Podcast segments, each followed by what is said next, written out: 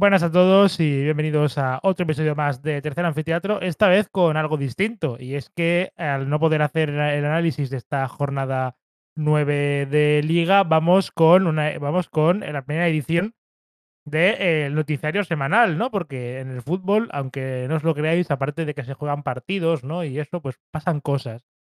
Y como siempre, ya es un más que habitual, estoy junto al señor Juanjo exiliado una vez más. Hola a todos, yo creo que ya me hace falta, como en el hormiguero, la tarjeta platino, ¿no? De invitado VIP. Y la verdad tenía Sí, ganitas de un... ya. Exactamente, Sí, tenía ganitas de un programa así, ¿no? Un poco como el capítulo este de Padre Familia, de cosas que sacan de mis casillas, ¿no? De Peter Griffin, en el que poder rajar un poco de, de la situación a, a día de hoy, un poco en el fútbol, ¿no? Así que, pues bueno, a ver cómo sale. Bueno, pues a ver, evidentemente, pues cosas que han pasado este fin de semana, pues bueno, en primer lugar tenemos eh, la, bueno, ya la confirmación, ¿no? De Brian Zaragoza como, como otra aparición fulgurante más del fútbol español. De hecho, ha ido convocado eh, por culpa de la lesión, ¿no? De la baja de, de la baja de Pino puede Jeremy. Pino. Sí, de. Jeremy Pino. Y bueno, también ahora se va la, la Yamal, que vuelve a, a Barcelona, pero bueno. Para la baja de Jeremy Pino ha entrado directamente en la absoluta. De hecho, yo me lo esperaba que entrase en la sub-21, ¿no? Al igual que a Sané Diao, que creo que sí que está por ahí, ¿no? O Sí, Fermín la sub-21. López o, o alguno de estos, ¿no? Que están por ahí. Creo que Javi Guerra también, ¿no? Si no voy mal, creo que también va con la sub-21, o al menos debería de ir, pues yo creo, porque Sí, tampoco yo creo que vaya muy... Sí, Yo creo que todos los jóvenes como Hassan Díaz o Javi Guerra que estamos pensando que deberían ir a la selección están en la sub-21, vaya, lo cual me parece un paso también ciertamente lógico por su parte. claro, claro. Al final no, pues no caben todos, aunque bueno, Javi Guerra yo no creo que tarde Hmm, mucho en aterrizar, porque sí es cierto que están Rodri y Zubimendi, pero en el caso de que falte alguno y de cara a la Eurocopa, que si no recuerdo mal, las convocatorias ven a ser de 26, ¿no? En vez de 23, ¿no? Para que te dejan tres puestos extra, eh, es posible y yo que creo que ya desde la pandemia lo van a adoptar así. Desde la pandemia creo que ya va a ser adoptado así, como convocatorias de 26 jugadores en vez de siempre las habituales de 23. Hemos tenido hasta hace un par de años. sí, sí, pues yo creo que va a empezar a acudir, ¿no? Con la selección ab- absoluta. Yo creo que la Eurocopa, pues uno de esos tres eh, puestos extras se lo puede llevar perfectamente Javi Guerra, como siga así. Y bueno, hablando de la selección, ¿no te da a ti la sensación quizás de que en cuanto a plantilla se está descompensando un poco la selección española? Rollo, de medio campo para arriba veo mucho, mucho jugador emergente, jugador que resucita, ¿no? Como por ejemplo Micro Yarzábal, jugadores que están mal, pero que en caso de estar bien son una auténtica garantía, ¿no? Como Gerard Moreno, por ejemplo, y, y demás, pero de centro del campo para abajo da la sensación de que van de que de que los mismos que hay ahora son los que van a ir luego en junio a Alemania, porque no da la sensación de que vayamos a tener ninguna aparición así muy tocha. Porque al final el único central joven español que está destacando así mucho en el más alto nivel es Mika Mármol. Y claro, Mika Mármol es un tío que acaba de aterrizar en primera, que juega en la Unión Deportiva Las Palmas y sí está haciendo una muy buena temporada, pero vamos a ver, pero yo qué sé, eh, a lo mejor dentro de unos años sí que va con la selección, pero ahora mismo quizás no, no le da. Sí, está claro que es muy pronto y que, aunque a ambos, ambos dos nos encanta Mika Mármol, pero es bastante precipitado y no lo veo tampoco como a un nivel tan excelso como para ser convocado por la absoluta. El caso de la selección es que al final está saliendo como mucho talento, porque siempre solía salir, salir como el típico talento de mucho interior, mucho media puntita, tal. Ahora parece que está saliendo más extremos, como hasta mediado, como por ejemplo el caso de, del propio Brian Zaragoza, tal la línea de pivotes, por ejemplo, está ganando bastantes enteros porque está Rodri Hernández, que es una pieza clave del Manchester City. Zubimendi es también de los mejores jugadores de una Real Sociedad que cada vez, todos los años, va teniendo un proyecto más serio, por ejemplo. Javi Guerra incluso un poco en la recámara dentro de un par de años, quién sabe. Y la cosa que está saliendo ahora es con mucho talento emergente, mucho eh, ahora extremo también, como Brian Zaragoza, tal. Pero sí que es verdad que la línea de centrales sobre todo, porque quizá los laterales te podría decir quizá el caso de Pedro Porro incluso, ¿no? Sí que es raro que no vaya claro, Pedro Porro, que no vaya Grimaldo, ¿no? Porque al final los laterales, por ejemplo, ujú, claro, va claro. Jesús Navas y Fran García, que Fran García, a ver, está dando un nivel, a ver, está como, yo diría que es el jugador ahora mismo de la plantilla del Real Madrid sobre el cual hay más dudas. Sí, yo hubiese puesto perfectamente a Grimaldo por encima de Fran García, porque su nivel en Real Madrid no está siendo muy allá. Y Grimaldo, bueno, a ver, iba a decir que lo está haciendo bien el Leverkusen, pero creo que en este Leverkusen de Xavi Alonso creo que todos están encajando a la perfección en su, en su plan de juego. Y en cuanto a Navas, bueno, también me sorprende. Creo que también un poco tema de experiencia, veteranía, dentro que cabe mantiene el nivel, pero incluso no descartemos si a lo mejor en un par de años, si sigue evolucionando y se queda como fijo en el Sevilla Fútbol Club, a Juan Luis Sánchez. Sí, sí, porque eso, de momento le está quitando en bastantes partidos el sitio Juan Luis Sánchez a, a Jesús Navas. Bueno, también es, es, cierto que la selección al final no es un all-star. Quiero decir, al final el entrenador, depende del plan de juego y de la gestión de vestuario, va haciendo un grupo. Eh, no va a convocar siempre a los que más en forma están, aunque evidentemente la forma tiene mucho que ver a la hora de convocar a alguien para la, selección. Y claro, depende más de hacer grupo, ¿no? Imagino, pues claro, que los Carvajal, Jesús Navas, incluso podríamos decir, no sé, ya como partes ofensivas, Ferran Torres, Dani Olmo, que son jugadores que ahora están como poco a poco remontando el vuelo, ¿no? A pesar de que vienen de rachas muy negativas, pues siguen yendo porque básicamente porque son núcleo duro ya de, de la selección. En cuanto a la portería, pues están los de siempre, quiero decir, está Unai Simón Kepa, eh, Raya y Robert Sánchez, quiero decir, no hay mucho más que decir. Ahí, ahí no hay mucho más hay que... mucho más donde coger, realmente. Tampoco hay... ¿Quién va a convocar aparte de estos cuatro? Quizá Álvaro Valle, pero Álvaro Valle tampoco es que esté, o sea, los está muy bien Las Palmas, pero tampoco me parece un nivel como para tampoco convocarlo en la absoluta, vaya. Sí, sí. Y bueno, y dejando de lado la selección absoluta, ¿no? Que tiene un partido importante contra Escocia el jueves, ¿no? Es cierto que la Eurocopa te da como más margen para clasificarte, porque al fin y al cabo, si quedas segundo, entras igual, sin ningún tipo de repesca ni de lío previo, pero a ver, en el orgullo dudaría un poco que te ganase el grupo Escocia. Mm, sí, la verdad, eh, sería un tanto un fracaso, porque al final por nombres y estilo de juego, y hombre, una España que además viene de ganar la, la Nation League, o sea, hasta hace un par de meses.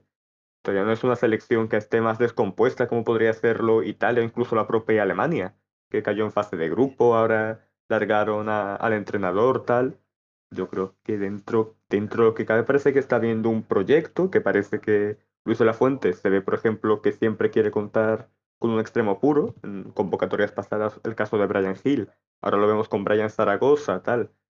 Mm, luego, por ejemplo, más jugadores que se pueden añadir, incluso Isco Alarcón, ¿no? De cara a lo mejor para. Sí, sí, Isco Alarcón, que entra junto, entra junto con Oyarzabal dentro del carro de los resucitados. De hecho, es que de cara a la convocatoria en junio, de centro del campo para arriba, sobre todo en tres cuartos, van a haber muchas hostias por entrar, ¿eh?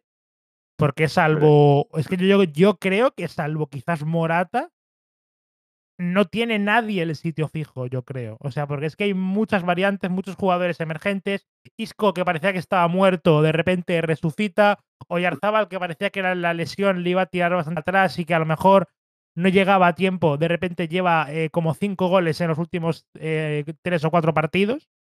Y cosas así. O sea, Dani Olmo también está jugando muy bien en el Leipzig.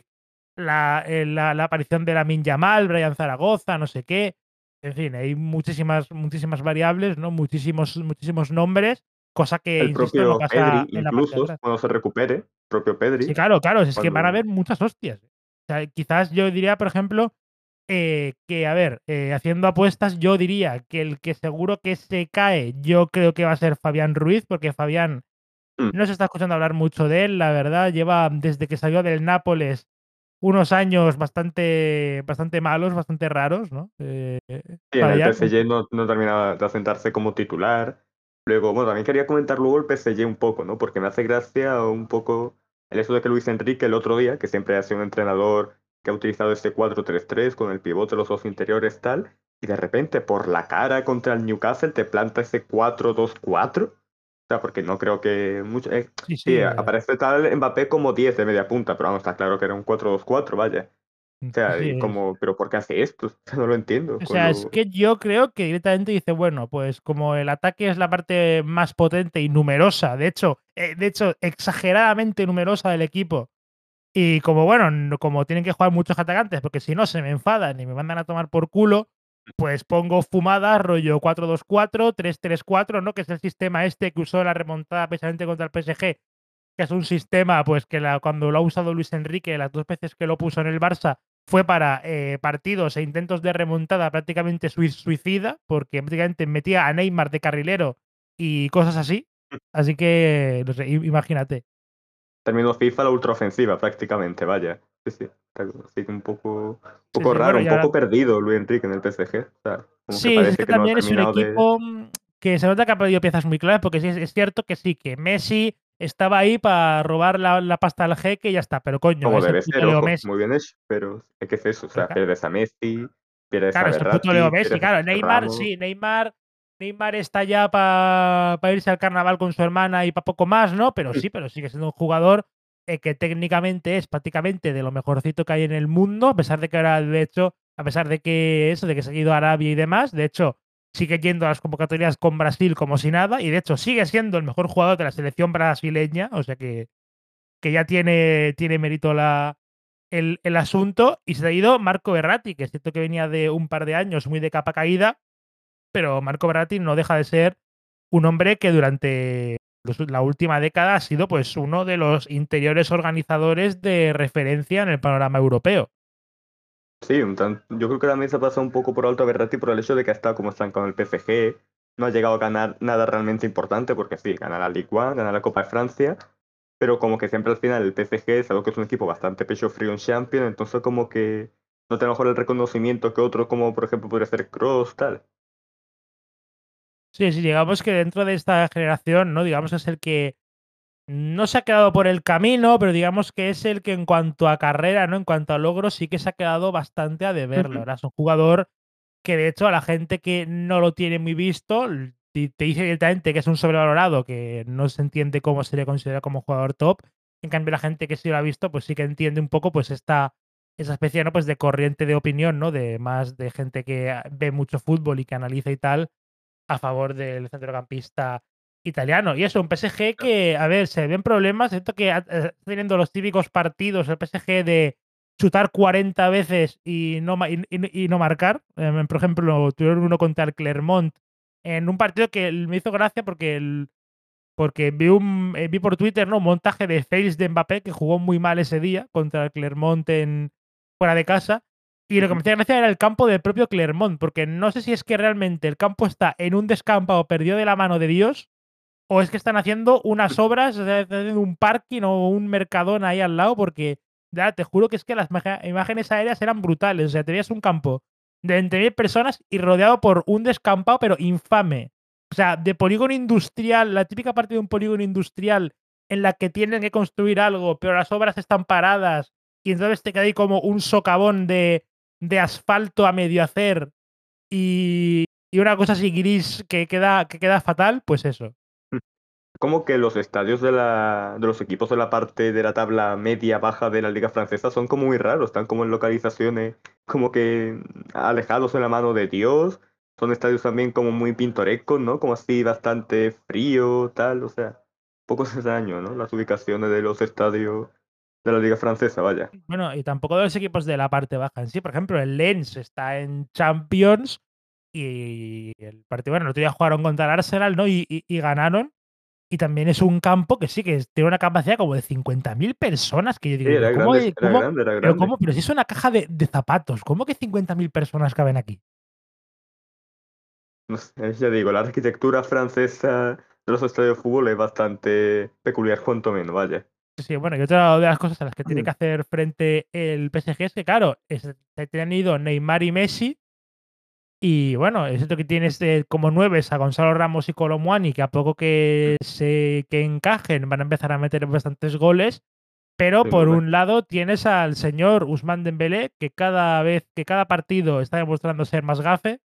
O sea, el otro día contra Newcastle eh, contra el Newcastle, aparte de que falló las, dos ocasiones clarísimas y encima en momentos eh, clave, porque por ejemplo tuvo la primera del partido en el minuto 2 o en el 4 o así, y se le va fuera, a lo mejor con ese gol, el eh, eso, el partido que hizo el Newcastle, que fue una pisonadora, a lo mejor nunca hubiese existido, y luego con 3 a 1 tuvo un mano a mano para el 3 a 2 que la mandó, pero vamos, pero la, mandó lejísimos, la volvió a mandar al córner prácticamente que hubiese sido también pues clave. A lo mejor el PSG hasta llegaba a remontar el partido si en ese minuto 50 Dembélé llegaba a, marcar esa. Y eso, es que es un tío que que sí que es muy rápido, eh, usa usa más o menos bien las 2 piernas, las usa mucho para regatear y por eso es regatea mucho, ¿no? A muchos a muchos laterales, digamos que los los trae de cabeza, ¿no? Por por el tema este de las 2 piernas, los amagos, no sé qué. Es bastante ágil, ¿no? Dentro de lo que cabe, pero es que claro, yo qué sé, es que a la que tiene que hacer el pase realmente. la que tiene que hacer el pase o tirar, es que es que no pasa nada. Sí, sí, o sea, es un jugador que tiene como eso, muy buenas cualidades de regate, de, de velocidad, tal, pero lo que es a la hora de tomar las decisiones y finalizar jugadas es horrible, o sea, mm, está completamente descompensado en ese sentido, ¿no? Porque tiene mucho talento puro, tal, mucha esto, pero luego a la hora de definir la jugada, ¿no? Y de ver cara a portería, es como que se nubla la mente por completo, o sea, es fascinante también el caso del Dembús, del mosquito Dembús. Sí, sí, veremos a ver en qué acaba esto de Luis Enrique. A ver, yo creo que, aunque sea en Liga Francesa, empezarán a ganar algún que otro partido. Ya veremos en Champions, porque el grupo es complicado. Es cierto que empezaron ganando al Dortmund, ¿no? Y esta derrota en. James's Park por 4 a 1 les va a hacer bastante daño. Ahora juegan contra un Milan que se la juega sí o sí, porque el Milan solo tiene un punto, bueno, solo tiene dos puntos. Y claro, está obligadísimo también, está obligadísimo a ganar uno, mínimo uno de los dos partidos contra el PSG, o sea, obligadísimo. Y claro, ir a San Siro es, es ir a San Siro, ¿sabes? Así que veremos a ver cómo lo gestiona Luis Enrique eso, porque yo creo que si, si, da, si da la casualidad de que el PSG queda tercero de, de grupo, yo creo que lo echan. Mm, Hombre, básicamente, y si no lo echa el propio jeque y la propia directiva es Mbappé, básicamente. O sea, igualmente se clasificará para como segundo de grupo, porque al final Milan parece que ya con una racha muy mala en Champions, lleva como cuatro partidos casi sin marcar, contando la temporada pasada y ahora esta, el Dortmund que es un equipo bastante pero frío, Newcastle, ¿no? el Newcastle al final que cabe, se suponía que un equipo con poca experiencia, muy poco habituado a entrar en competición europea, en Champions, y le da un meneo al PSG, así que quién sabe si es el típico equipo que da la sorpresa, un poco como el Leicester aquel, que clasificó a Champions, pero el PSG como que de tercero, que no es el todo improbable, y cada vez, de hecho, está ganando más enteros, cuidado, o sea, porque puede ver eh, un panorama bastante que Mbappé, tengo que escuchar Europa League en Sí, sí, o sea, escuchar el himno de la Europa League en el Parque de los Príncipes puede ser una cosa bastante, bastante graciosa, ¿no? Cuanto, cuanto menos. Yo, yo, yo, yo, de todos modos, creo que ese grupo no se va a cerrar hasta prácticamente el final. Creo que va a ser el, el jornada. típico grupo en el que van a llegar a lo mejor los cuatro con opciones de clasificar. Es cierto que el Dortmund quizás Mm. es, es a priori por nombres y tal el equipo más flojo. Pero bueno, pero de momento pues yo qué sé, perdió el primer partido precisamente contra el PSG, el segundo le, le rascó un empate al Milan, ahora el Newcastle tiene que, imagino, tendrá que visitarles, ¿no? Tendrá que ir a, al Signal Iduna Park, ¿no? Que es un campo, pues también, pues que también tiene sus particularidades, ¿no? Ya lo sabemos. Que no sé, a lo mejor es el típico grupo que queda, no sé, 12, 12, 12, 0 o una cosa así, ¿sabes? O hubo hubo uno el año pasado en Europa League que queda- quedaron los cuatro equipos con 8 puntos y no sé cómo cojones Oye, desempataron. la verdad. Por el No gol a. Verás, creo que fue lo por el tema de que eh, como este había ganado al otro, pero este no lo había ganado al- tal cual, como que así se el repartió. Sí, sí, se repartieron así más o menos el, el pastel.